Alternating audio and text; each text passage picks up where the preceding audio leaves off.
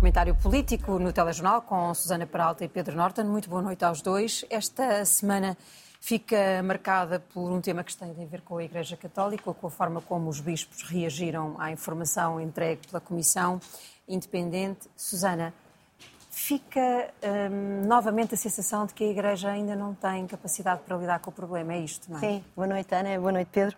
Uh, não, a, a, Igreja não tem qualquer espécie de capacidade para, uh, para lidar com este problema. É importante nós percebermos que a Igreja recebeu o relatório há cerca de três semanas, mas quer dizer, a Igreja não conhecia o conteúdo do relatório, não conhecia a natureza dos, uh, dos testemunhos e não conhecia também os números envolvidos, mas a Igreja sabia grosso modo, o que, é que, que é que ele esperava, não é? Portanto, certamente que iria haver testemunhos e certamente que os casos não seriam muito distintos daqueles que foram sendo revelados por escândalos semelhantes noutros países. E, portanto, é verdadeiramente incompreensível quando nós pensamos, eh, eh, recuamos no tempo e pensamos quando é que a Comissão, quando é que Pedro Stretes foi nomeado pela Igreja, passou praticamente um ano e meio. A Igreja, durante esse ano e meio, tinha que estar a preparar-se para este momento para depois, na altura em que houvesse esta revelação pública do, do relatório, pudesse vir já com algumas medidas concretas. Ora, eu, nós vamos ler o, o comunicado que está na, na, na, na, página da internet da Conferência uhum. Episcopal. Uh, e para já vem outra vez com a conversa que garantem que vão dar apoio espiritual e psicológico. Enfim, a questão aqui não é apoio espiritual, até porque ficou perfeitamente claro naquele relatório que muitas pessoas perderam a fé e quem somos nós para julgá-las? Bem, quem somos nós para julgar qualquer pessoa que perca a fé, mas certamente num contexto daqueles. Portanto, as pessoas não querem apoio, apoio espiritual. É evidente que os bispos também mencionam o apoio psicológico, mas é como se ele viesse em segundo lugar. Portanto, isso é perfeitamente errado e mostra que eles não perceberam nada do que aconteceu. Depois, ninguém se demite. Os próprios bispos, nós sabemos que naquele conselho, naquela conferência, como se chama, Uh, há, naquele órgão colegial, há pessoas que encobriram. E essas pessoas tinham a obrigação de se demitir. E, aliás, Dom Manuel Clemente, em agosto, tinha colocado o seu lugar à disposição do Papa. Uh, e é um pouco estranho que agora uh, considere que, que, que, é normal não, não voltar a fazer, mas não é o único, certamente. Há lá outros encobridores. E, e, aliás, o próprio Daniel Sampaio tinha dito logo na semana da revelação do relatório: obviamente que se eu fosse um bispo encobridor, demitir-me alguma coisa assim do género. depois. enfim, depois voltam a falar das comissões diocesanas e realmente fazem até um apelo a mais testemunhos, mas quer dizer, as comissões diocesanas não funcionaram. Foi por isso que foi criada esta comissão independente. Então agora vamos voltar a, um mecanismo que nós sabemos que funciona mal. Portanto, é tudo muito mal. Eh, eu se calhar vou trazer aqui um número, uhum. que é um mapa dos Estados Unidos, que é de 2020, eu não encontrei um mapa mais recente, mas já em 2020, 178 é o número de dioceses que já tinha publicado listas públicas de uh, padres alegadamente abusadores. Depois há... Deixa-me só uh, salientar, precisamos de ver esse, esse mapa. Era, era útil, eu julgo que ele é útil porque ele mostra bastante bem até que ponto é que a generalidade, uma grande maioria das dioceses dos Estados Unidos uhum. acabou por publicar listas. Portanto, as próprias dioceses resolveram não só suspender, obviamente, uh, os padres alegadamente abusadores, mas também publicar essas listas, porque só publicando é que as pessoas se podem defender, podem defender as suas crianças destas pessoas que são predadores sexuais,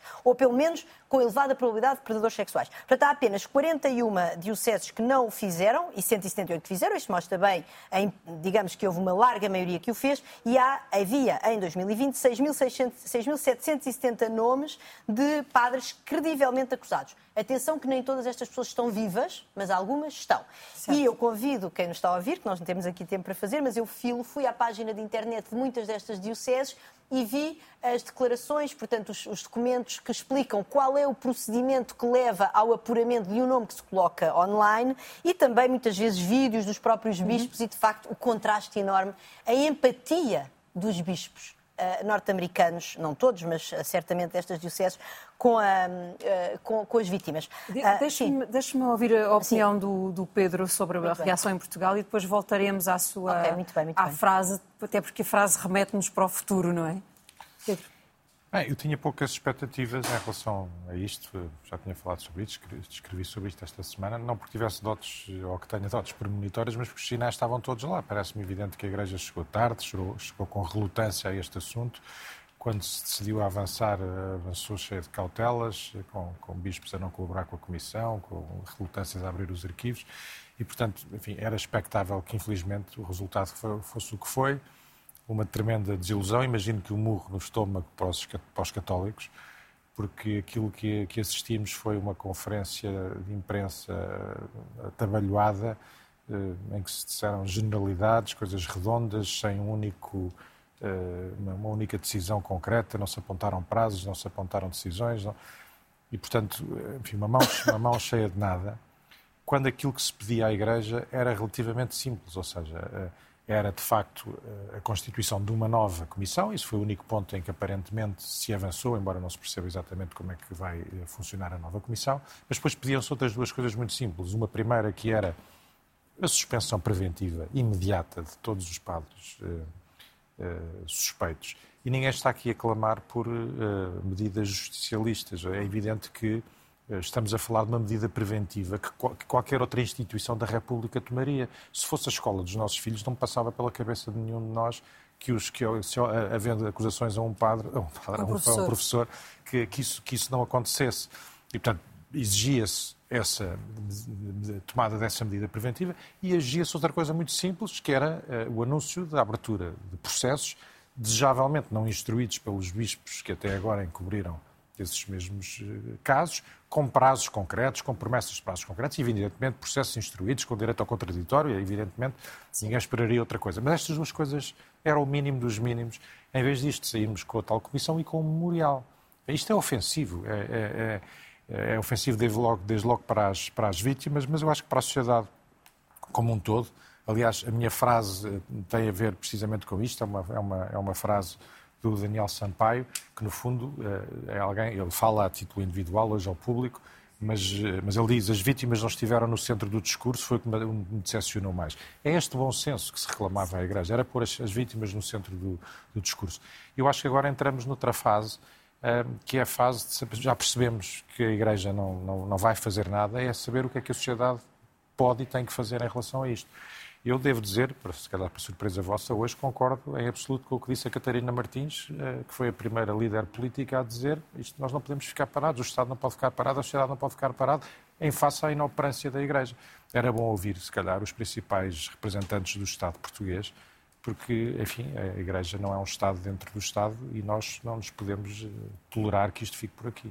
Este último raciocínio do Pedro uh, vem muito a propósito da frase que a Susana escolheu também. Sim, a minha frase é do New York Times, em abril de 22, portanto há pouco menos de um ano, Uh, e diz assim: outras ações legais do Maine a Los Angeles sugerem que os procuradores, uh, procuradores no sentido do Ministério Público, de todo o país estão a deixar para trás pruridos de enfrentar uma instituição poderosa como a Igreja Católica e a adotar uma postura mais agressiva em relação a denúncias de abuso sexual por parte do clero.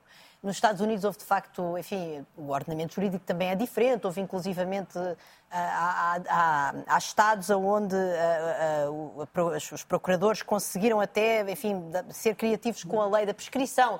Eu não sou jurista, certamente, e o nosso ordenamento jurídico é diferente. Agora, o Ministério Público tem, certamente, poderes para investigar o que acontece, forçar a abertura dos arquivos, porque isso também foi um dos grandes problemas desta Comissão Independente e, de todo modo, a Comissão Independente não tem poder judicial. Ah, e, portanto, a mim parece-me evidente que o nosso Estado de Direito agora tem de entrar nesta instituição que não está a ser capaz de fazer o seu trabalho.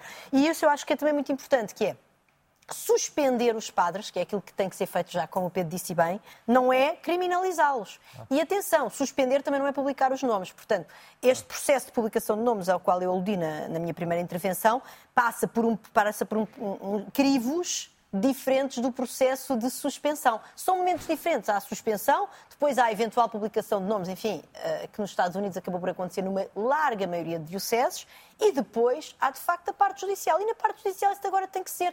O nosso Estado de Direito neste momento está em falha. E houve tantos elogios rasgados da parte de responsáveis políticos, desde logo do Primeiro-Ministro à Igreja, que eu julgo que neste momento somos todos cúmplices, infelizmente, pela voz até dos nossos representantes políticos. Não todos, atenção, uhum. e claro que hoje a Catarina Martins, por exemplo, já falou, mas certamente o Presidente da República o Presidente e o Primeiro-Ministro não têm estado à altura. E neste momento o Estado de Direito tem de entrar em ação. Vamos falar uh, rapidamente sobre o Bloco de Esquerda, que vai mudar de liderança. Provavelmente Mariana Mortágua substitui mesmo Catarina Martins. Vai mudar muito o Bloco de Esquerda? Pedro? Não, muito acho que não. Acho, acho, acho que, eh, enfim, Mariana Mortágua tem alguns ventos a seu favor uh, nesta, nesta nova fase do Bloco. Desde logo, o Bloco parte de um, de um, de um número, de parte de uma posição muito fragilizada, portanto, o Bloco nas últimas eleições legislativas caiu de 10, quase 10% para, para pouco mais de 4, 19 para 5 deputados. Portanto, o ponto de partida é muito baixo e, desse ponto de vista, para uma nova liderança, isso é uma boa notícia, paradoxalmente. Depois, o Bloco, estamos em contexto de maioria absoluta. O Bloco é um partido que se sentirá mais à vontade numa lógica de partido de protesto do que ser o partido de poder que efetivamente foi durante os últimos eh, sete anos e, nunca conviveu bem com isso. Aliás, acabou esse, esse incómodo acabou por fazê-lo provocar uh, a queda da, da geringonça de uma forma que os eleitores de esquerda nunca perceberam bem e que castigaram o Bloco por isso.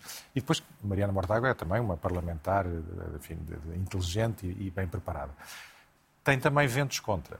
O primeiro dos quais é óbvio, é, vai ser difícil ao Bloco desligar-se da herança da geringonça, por muito que esteja a tentar fazê-lo. Ou seja, o Bloco não pode, não pode esperar que, que não, não ser responsabilizado pela governação de que fez parte durante sete anos. E o Bloco esteve, tem, há a impressão digital do Bloco em muitas das decisões da, da, da, governação da geringonça. Eu lembro alguns que algumas que, do meu ponto de vista, me parecem particularmente graves. As 35 horas no SNS, as, as, o fim das PPPs, a renacionalização da TAP, tudo medidas com impressão digital do Bloco. E, portanto, o Bloco não pode esperar agora uma espécie de renascimento purificado pelo simples facto de ter uma, uma nova liderança. Depois, Mariana Mortágua, apesar destas características de ser uma parlamentar eh, de grande nível e inteligente. É também uma, uma porventura menos empática do que Catarina Martins e eh, tem uma, uma, uma, imagem, justa ou injustamente, mais associada a uma facção mais agressiva e radical do Bloco. O, o Bloco odeia que, que, que, se, se, que, se catalogue o Bloco como radical, mas o Bloco tem propostas radicais para a sociedade portuguesa. Uh, e, e, Mariana Mortágua parece uh, mais ligada a essa, a essa facção, o que pode não ser fácil para, para, para o eleitorado mais moderado do Bloco. Eu não me espantava que, que, que Mariana Mortágua ensaiasse uma espécie de, de, de adocicação, do, do, do, do, discurso do Bloco. Mas vamos ver qual, qual dos dois, quais dos ventos vão pesar mais para, para o sucesso. Uh, sim, eu gostava de começar por assinalar, acompanhando a avaliação do Pedro, que Mariana Mortágua é uma excelente deputada. Quando nós a vemos em comissões de inquéritos, Uh, por exemplo, uh, ela de facto é uma pessoa que se prepara e que trabalha e que, e que, também é aguerrida na maneira como questiona e, portanto, é, é de facto, enfim, isso, isso augura uma líder igualmente aguerrida, igualmente bem preparada, isso é bom. Por outro lado, é uma pessoa bastante jovem, não só é mulher, e isso também é fantástico, ou seja, nós temos neste momento o primeiro partido, não quero estar a dizer disparates, que tem uma transição do feminino para o feminino, já houve, obviamente, outras líderes partidárias, uh, mulheres, a Ferreira Leite, a Cristas, mas nenhuma delas transitou para uma mulher e, portanto, isso quer dizer, é um sinal bom para todos nós, do ponto de vista da democracia em Portugal. Parece-me que estamos a, a, tornar, de facto, a nossa democracia cada vez mais inclusiva e isso também é bom. Um, e depois, uh, o, que eu, o que eu me parece é que, de facto, a situação o Bloco conheceu um apogeu de uma certa forma e depois uma queda abrupta com Catarina Martins e, portanto, o ciclo de Catarina Martins, com todas as qualidades também que ela tem como líder, parece-me que estava de facto fechado e que o Bloco precisava dessa renovação. Vamos ver se a Mariana Mortágua é a pessoa para dar essa renovação, porque ela de facto inscreve-se numa certa continuidade, mas é capaz de ter esse espírito mais aguerrido uh, e de facto as, as, circunstâncias políticas neste momento, com a maioria, com a crise do custo de vida, com a contestação nas ruas, são ideais para uma líder de esquerda se impor. Terminamos com o número do Pedro, que é uma data. É, uma, uma, é uma data, na verdade, a data da passada uh, quinta-feira, e, e, enfim, é um pretexto, sobretudo, para, para evocar aqui a, a morte do José Manuel Galvão Teles, que foi um grande advogado, um homem de, de causas, um grande defensor da, da, da, liberdade, um homem com uma intensa vida política e, e cívica, foi dirigente político, foi embaixador, foi membro do Conselho de Estado, um homem da cultura e no meu caso, sobretudo, um, um bom amigo que, que, recordo com muita, com muita saudade e, portanto, eu não queria deixar de enviar daqui um abraço à, à família toda. Pedro Norton, Susana Peralta, obrigada aos dois. Boa noite. Boa noite.